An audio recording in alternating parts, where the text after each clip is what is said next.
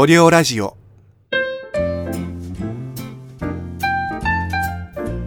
はいというわけでポッドキャスト配信第1回目なんですけど普段は YouTube でオリオチャンネルというふざけた名前のチャンネルをやっておりましてありがたいことにもうすぐ登録者1万人なんですね。そこでもっと皆さんにオリオチャンネルを知ってもらうためにはるばる YouTube からこのポッドキャスト界に殴り込みに来ました黒船に乗ってリア・ディゾンのように、ポイしないでくださいみたいな感じでね、今ゲイの間で流行ってるんですよ、ポッドキャスト。ツイッターとか見てても、ポッドキャストやってますとか、聞いてますとか、毎日のようにタイムラインに流れてくるので、楽しそうだなと思って。まあみんなはね、コンビとかトリオでやってますけどね、ワイワイキャッキャしながら。おりょうさんは、YouTube でもポッドキャストでもたった一人で戦ってますからあの新宿2丁目のスナフキンと呼ばれてるくらい根っからの一匹狼なんででもね一人で YouTube とかポッドキャストやってるゲイってすっごい少ないんだよね。やっぱゲイの特性としてみんな群れるのが好きだからかな。でも一人の方がいいと思うよ。金で揉めることもないし男取り合うこともないし。例えばさコンビで YouTube やってて登録者1万人とかいても9500人が A 君のファンで500人が B 君のファンだったらさなんか揉めそうじゃない ?A 君からしたらさうまい人気ねえのになんで収益半分半分なんだよ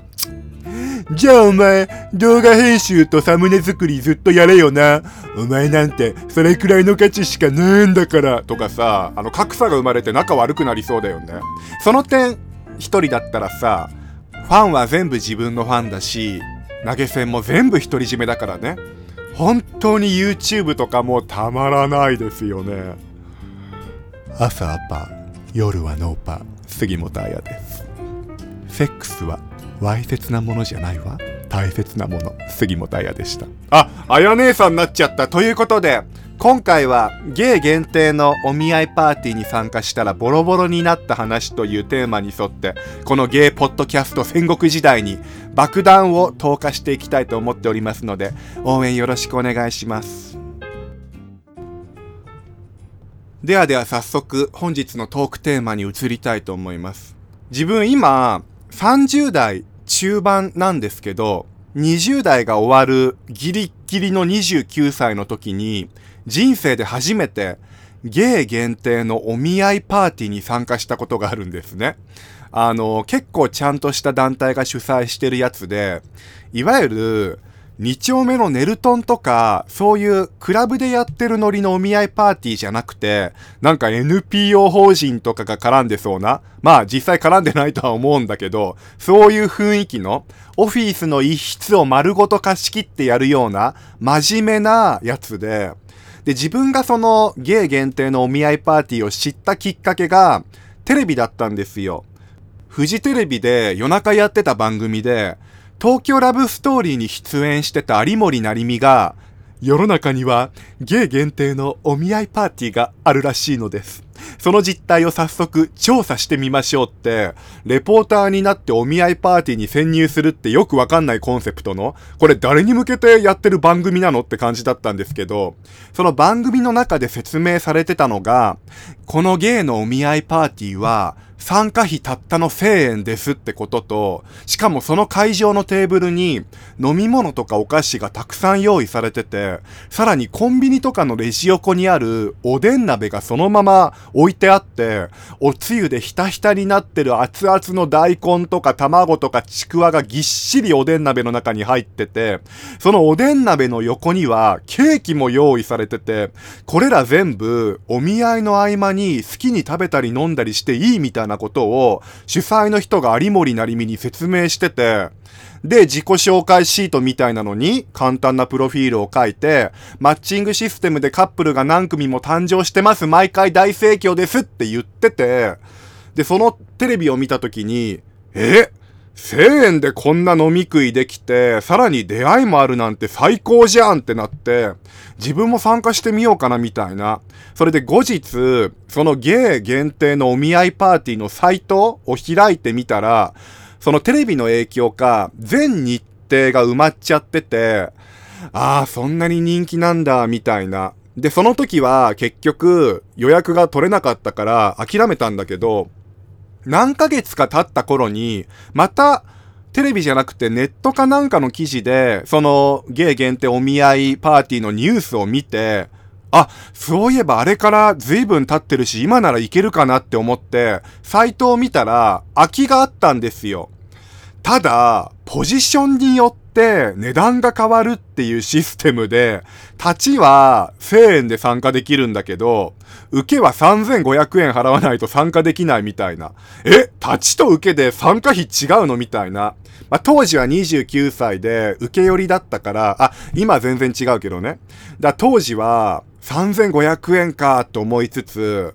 まあ、飲み放題食べ放題だし、いっかと思って申し込んだんですよ。猫の方が値段が高くて立ちの方が安いっていう部分も、おそらく猫の方が人数が多いから値段が高く設定されてるってことだと思ったしね。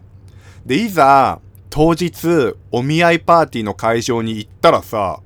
テレビだと華やかだったのに、全然装飾とかされてない殺風景な真っ白な会場で、で、中央の小さいテーブルに、ゴゴティとバヤリースの1.5リットルペットボトルが6本くらい置いてあって、横に紙、紙コップがあるだけで、おでんもケーキもお菓子も何にもないの。で、はぁテレビと全然違うじゃんってなったんだけど、まあ現実はそんなもんだよねっていうか、あの時はテレビカメラが入るから、多分運営も気合入れてやってただけだろうし、メインは一応出会いだからさ、まあしょうがないかと思って、なんか騙された気分だったんだけど、割り切ることにして、おとなしく自己紹介シートに色々書いてったのね。タバコは吸いますかとか、お酒は飲みますかとかさ、性病検査はいつ受けましたとか。で、その日のお見合いパーティーって、20歳から50歳までのやつだったんだけど、会によって20代同士とか、20代と30代の出会いとか、いろいろあるんだけど、その日は、20歳から50歳までのオールジャンル的なやつで、もうそこしか空きがなかったからさ、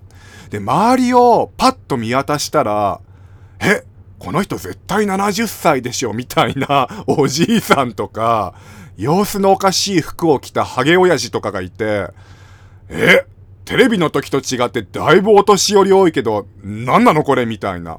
で、蓋を開けてみたら、20代が自分ともう一人しかいなくて、あとはみんな30代が数人で、もうほぼ40代のお見合いパーティーみたいな。多分ね、20歳から50歳のオールジャンルのやつは、若い子と出会いたい親父たちが殺到して、結果、若い子は若い子同士のやつに参加するから、20から50の会は、親父しか集まらないみたいな。親父は、オールジャンルの年齢層が広い会にしか参加できないからさ、そこに集中しちゃうみたいな感じで。それで、立ちと受けに分かれて、ツーショットタイムがあるんだけど、立ちの人が椅子に座ってて、受けが隣から隣へみたいな感じで、立ちが座ってるテーブルを巡回するの。あの、一人3分喋って移動みたいなね。で、笛が鳴ったら次のテーブルみたいな感じで、ピッはい、受けは隣のテーブルに移動してください。で、3分喋って、ピッはい、受けは隣のテーブルに移動してください。をずっと繰り返していくの。そのツーショットタイムで。で、めっちゃ受けをこき使うんですよ。奴隷のように。もうね、ピはい、移動してください。ピはい、移動してください。座って立って、座って立ってを繰り返して、ね、座って立って、座って立ってって、めっちゃ移動が疲れるんだよ。それで、立ち側はほとんど40代後半ばっかりで、40代後半でも、真摯な清潔感がある感じだったらいいんだけど、ハゲとか、ハゲって言ってんのかな、ポッドキャスト。ちょっと基準がわかんないんだけど。ハゲとか茶髪のロン毛ガリガリ色黒サーファー崩れとか、なんかもう1キロ先から見たら、フォルムはハガケンジなんだけど、近くで見るとゴージャス松野みたいなさ、なんかそんなような人とかね。あと口紅をしてる目がギョロッとした角刈りのおじさんもいたし、極めつけは歯がない人とかもいて、もう妖怪屋敷みたいなメンツのテーブルを次から次へと移動して、ピッはい次のテーブルピッはい次のテーブルみたいな感じで、もうこんな地獄を味わいながら3500円も金払うのみたいな。しかもゴゴティとバヤリースしかないしみたいなさ。でもまあ、移動してるうちにね、はこういうの初めてで緊張してます。君みたいな若い子前にしてすみませんみたいなさ、あの、ちょっと可愛げのある謙虚なおじさんに当たったりして、話とか趣味が合えば友達みたいな感じになるかもしれないって、あの、そういうね、淡い期待をしながら、ずっとさ、移動する、テーブル移動するテーブルで愛想を振りまいてたんだけど、まあ、つくテーブルつくテーブル、一人もそんな可愛げのあるおじさんはいなかった。なんかね、基本、みんな上から来るんだよね。えー、彼氏いたことあんの？とか、で、君、大学どこ出てんの？とか、意外とね、デリカシーないこと聞いてくるクソじじいが多くて、29歳なの？もっと上に見えますね？とか。平然と言ってきた、あの、フットボールアワーの岩尾にそっくりな親父とかもいたし、あと、持ち時間がさ、1人3分なわけよ。で、3分経ったらこう、笛、笛が鳴ると、次のテーブルに移動って言ったけど、めっちゃね、脇がが強いハゲた小室哲也みたいな見た目のおっさんがいてさ、で、もうさ、その、テーブルに着いた瞬間もう鼻がツーンとして、ちょっともう無理ってレベルだったから脇がが。で、早く席を移動したくて、まあ、ちょっとその脇がのね、小室哲也とさ、適当に喋るじゃん。で、3分経つ、笛が鳴る30秒くらい前に、あ、もうそろそろ時間かな？あ、じゃあちょっと隣に移動しますねって、笛が鳴る前に移動しようとしたら、その強烈脇がの人が、えー、何焦ってんの？んまだ笛鳴ってないよ？お見合いに来てワクワクしてるのはわかるけど、もうちょっと落ち着こうよって言ってきて、え何この人気持ち悪いみたいな。多分、笛が鳴る前に自分が移動しようとしたのが気に入らなかったみたいで、え何焦ってんのみたいな。え何ワクワクしてんのみたいな。そのワクワクの言い方がもう強烈にキモくて、未だに耳に残ってるくらい。もう、おめえが臭いからだよって言いたかったんだけど、空気読んでね、うふふふってあの、サザエさんのじゃんけんした後みたいな愛想笑いを振りまいて、その場を去ったんだけど、まあ、そんなメンツばっかりだったよね。あの、単発ヒゲいかにも系が個人的には好きなんですけど、単発の人なんてほぼいなかった。で、ヒゲ生やしてる人もほとんどいなかった。だから、ハゲた小室哲也とか、あと芸人の小籔さんを潰した顔みたいな人とか、あとネプチューンの名倉さんをもっと対人っぽくした人とか、全体的にギョロッとしてるか、オカメみたいな感じで、あの、3人くらい普通っぽい見た目の人もいたんだけど、8割方、もうなんか見た目の時点でアウトみたいな。で、びっくりしたのが、口臭がひどい人の多さマジでなんでこんな口臭い人多いのみたいな。動物園のキリンがほわーってこう、あくびしたみたいな匂いがする人が多くて。で、口の臭いおっさんのテーブルでさ、もうさ、口の臭さに引いちゃって、ちょっとこっちが黙っちゃってた時間があったんだけど、そしたら急にさ、もっと笑いなよって言われて、あの自分ね、もともと顔が怒ってるみたいな顔つきなので、黙ってると怒ってるとかたまに言われるタイプなんですね。それで、もっと笑いなよって言われて、で、もうその、なよーのあたりから、もう口草の匂いが漂ってきてね、もう、ね、笑えばいいと思うよって、お前は口の臭い怒り信じかよみたいな。そうそう。この口草光線は、ヤシマ作戦の射撃かみたいなさ、こっちから言わせれば、もっと口閉じないようなんだけどね。もうあんまりにも臭かったからさ。でね、もうちょっと愚痴ばっかになって申し訳ないんだけど、一番許せなかった人がいて、その日の会場で、その日の立ちの席の中で、もう一番強烈な見た目をしてた人がいて、ハゲてて前歯が2本ない自称50歳のおっさんのテーブルに着いた時に、まず臭かったのね、口が。もう口臭い人他にもたくさんいたけど、その人だけはもう異次元の臭さ、前の人と喋った残りががまだ残ってて、え？何この、うんこを直接手で触ってその手を嗅いだみたいな、究極の臭さみたいな、もうテーブルにうんこ落ちてるのかなってこう探したぐらい。でさ、テーブルに着くと、お互いの自己紹介シートを交換して、それをそれぞれ見て話を膨らますんだけど、向こうが、僕は、このお見合い企画、もう5回くらい参加してるんだよみたいなこと聞いてもいないのに勝手に言ってきて、で、その喋るたんびにもう口がとにかくうんこの匂いがするわけよ。もう、運臭事変になるから、鼻呼吸を止めてもう口で息する感じで、ああ、そうなんですかってこっちもさ、話し合わせてさ、5回も参加してるんですね。じゃあ、ベテランですねって鼻つまみながら一生懸命喋って、ああ、もう早く笛ならないかな、3分経たないかなって思ってたら、そのさ、歯がないさ、口草じいさんがさ、よく喋るんだわ、まあ、ペラペラと。で、向こうが自分の自己紹介シートを見て、で、タバコを吸う吸わないの欄に反応して、え？タバコ時々吸うの？って言ってきて、あの、当時、タバコちょっとだけ吸ってたから、時々吸うにチェックしてたんですよ。それにすっごい噛みついてきて、君みたいに若い子がタバコ吸うなんて珍しいね。あんまいいお家じゃなかったのかなって言ってきたの。びっくりするでしょ。あんまいいお家じゃなかったのかなって言ってきて。でも、あ、そうですね。そんなちゃんとした家じゃなかったですってさ、こっちも返して、もう関わりたくないから適当に返して。で、お酒を飲むってところにも反応して、お酒飲むにチェックしてたから、したら、えー、お酒飲むの？って聞かれたから、あ、飲みます。たまに2丁目とかにも行ったりって返したら、えー、?2 丁目なんて行くの？って言われて、うーん、そうなんだ。なんかさ、なんかさ、そういう場所に行く人ってみんな整備を持ってそうだよね。派手に遊んでそうだね。とか言ってくるから、もう、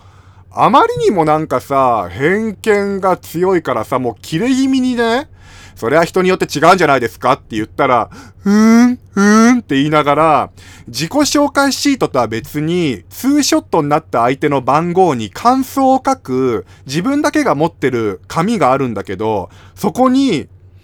うーん、なしって声出しながら、おりょうさんの番号に×つけたの。ペンで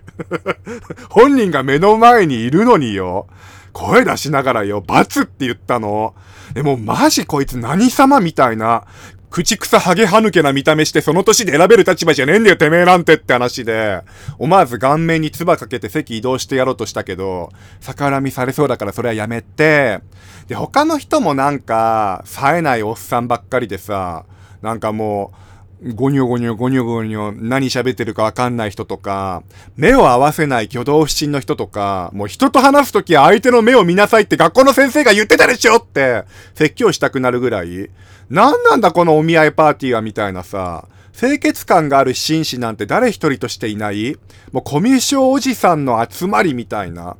だって自分より10歳、20歳年上の人たちなのに、話を自分から触れないみたいな。こっちが喋るの待ってて年上なのにリードもできないみたいなさ。で、思ったのが、話を聞いた感じ、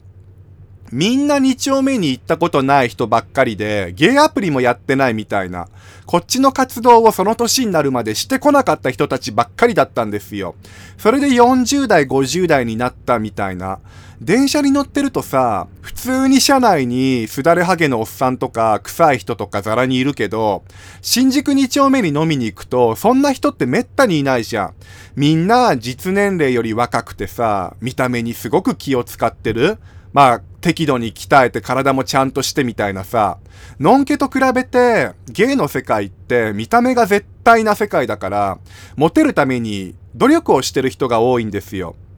だから、口が臭いなんてなかなかいないし、ハゲだったとしてもモテるために治療したり増毛したりして治してるわけよ。みんな2丁目に行ったり SNS でチヤホヤされてるような芸は見えないところで金かけて努力をしてるんですよ。ずっとそういう人たちばっかり見てきたから40代とか50代に全然抵抗がなかったんだけどそのお見合いパーティーは見事に電車でよく見る汚い親父ばっかりだった。だ人に見られるとか、人の目を気にするって部分を経験せずに、年だけ重ねてしまった人の行く末っていうかさ、そんなんだから出会いがなくて当たり前で、そういう人たちが、お見合いパーティー行けばなんとかなるって集まった結果、妖怪屋敷になったって感じで。ハゲでもね、志村けんとか、ブルース・ウィルスみたいに、似合うハゲならいいんだけどね。でも、すだれハゲとか絶対芸受けしないでしょ。あ、無事、無ち切れモードに入っちゃった。こういうこと言うから YouTube のコメント欄荒らされたりするんだけどね。うん。それで、一人3分のツーショットタイムが終わって、フリートークの時間になって、それぞれ気になった人と喋っていいですよって時に、もう、誰一人としてタイプもいなかったし、主催者に、すいません、ちょっと、帰りたいんですけどって言ったらさ、このお見合いパーティーは途中での退出は認めていません。終わるまで外には出れませんって言われちゃって。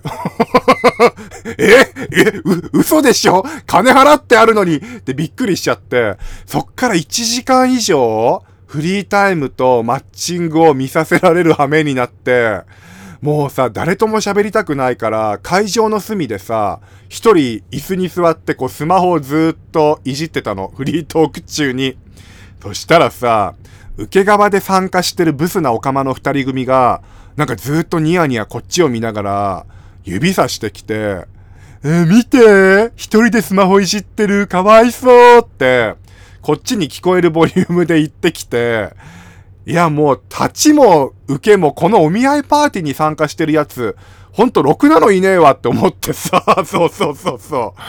う。で、フリートークの様子を見てたら、普通な感じの人が3人くらいいて立ちのね、その普通な立ち3人に受けが群がってる感じで、で、フリートークがやっと終わって、結局自分は誰とも喋らなかったんだけど、最後にアプローチカードっていうのがあって、気になった相手の番号を書かなきゃいけなくて、それで誰もアプローチしたい人がいなかったから、何にも書かずに提出しようとしたらさ、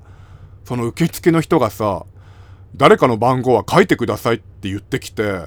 えーってなって、なんでタイプの人が一人もいなかったのに番号書かなきゃいけないのみたいな。そんなお見合いパーティーあるみたいなさ。おそらくマッチ率を上げさせるために強制的に書かせてるんだろうけど、だもうね、0番って、あの、存在しない番号を書いて入れて 大丈夫？なんかめっちゃ感じ悪い人に映ってない気を。それぐらいひどいお見合いパーティーだったってことを語りたいんですけど、なんか言えば言うほど自分が損してる気がする。うん。それで集計が終わって、カップリング発表みたいなコーナーになって、そしたら、今回は、二人カップルが成立しましたって言って、なぜかカップルが成立した時のサウンドが、ドラゴンクエストのあのレベルアップの音楽で、ドゥドゥドゥドゥドゥドゥ7番と18番の人です、みたいな感じでさ、で、その普通の見た目をした3人のうちの2人が、なんか受けの子とカップル成立してて、他の人は誰も成立してないみたいな。で、マッチングしなくても、誰が自分に入れてくれたかっていうのが、封筒を開けてわかるようになってるんだけど、フリートーク誰とも喋らなかったのに、なぜか封筒の中にアプローチカードが入ってて、その番号を見たら、入れてくれた相手が、ハゲた小室哲也だったの。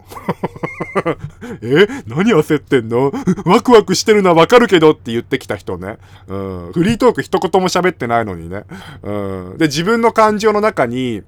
あの人、見た目は悪いけど、本当はすごくいい人なのかもしれないっていう、あの、やっぱり全然タイプじゃなくても、アプローチされると悪い気はしないなっていう、楽しい話でした。ありがとうございました。もう本当に散々なお見合いパーティーだったんですけど、皆さんどう思いましたか ?29 歳もっと上に見えますねとかさ、あんまいいお家じゃなかったのかなとかさ、そういうことを普通言わなくない？2丁目で飲んでてもそんなことズバズバ言ってくる人ってめったにいないからね、初対面で。だ次から次へとそんな人たちばっかりで、もう正直びっくりしたんだけど、外れかよたまたま引いただけなのかね。2丁目に行く人ってみんな性病でしょってさ。飲み屋への偏見もすごいしさ。それを言えちゃう時点でやっぱりまともじゃないっていうかコミュ障っていうか。その年で初対面相手にいきなり失礼なこと言ってお世辞の一つも言えないって。今まで何して生きてきたのって思っちゃうよね。だ自分も愛想笑いなんかしてないで思ってることそのまま言えばよかったなって後悔してる。だってもう二度と会うことない人たちじゃん。だ当時はまだウブだったから言えなかったんだろうね。もうさ立ちのテーブル一人一人回ってさあなたお口とんでもなく臭いですからモンダミンをお口くちくちじゃなくて一本そのまま飲んだらいかがですか？とかさ。あなた、歯がなくて頭もつるぴかハゲ丸くんなのに、どの面下げてこのお見合いパーティーに参加したんですか？鏡が家にない、あんまり良くないお家で育ったのかな？ってちゃんと言ってやった方が本人のためになったと思うよ。ということで、第1回目の配信、ゲイ限定のお見合いパーティーに参加したらボロボロになった話をお送りしました。ちなみにこのポッドキャストはコメディというジャンルで登録してるんですけど、これで良かったのかな？このラジオを聞いて面白かった方は、ぜひ YouTube の方もご覧になってください。オリオチャンネルと検索したらヒットしますので、そっちの方では顔出しで動画も上げてますし、このポッドキャストのようなラジオ雑談を生放送でリアルタイムにリスナーさんとコメントやり取りできる感じで配信してたり、あとたまにゲーム実況もやってますので、YouTube の方はもうすぐ総動画再生数300万再生なんですけど、まあこっちは500再生くらいを目標に収益化もしてませんので、不定期で更新していきたいと思っておりますので、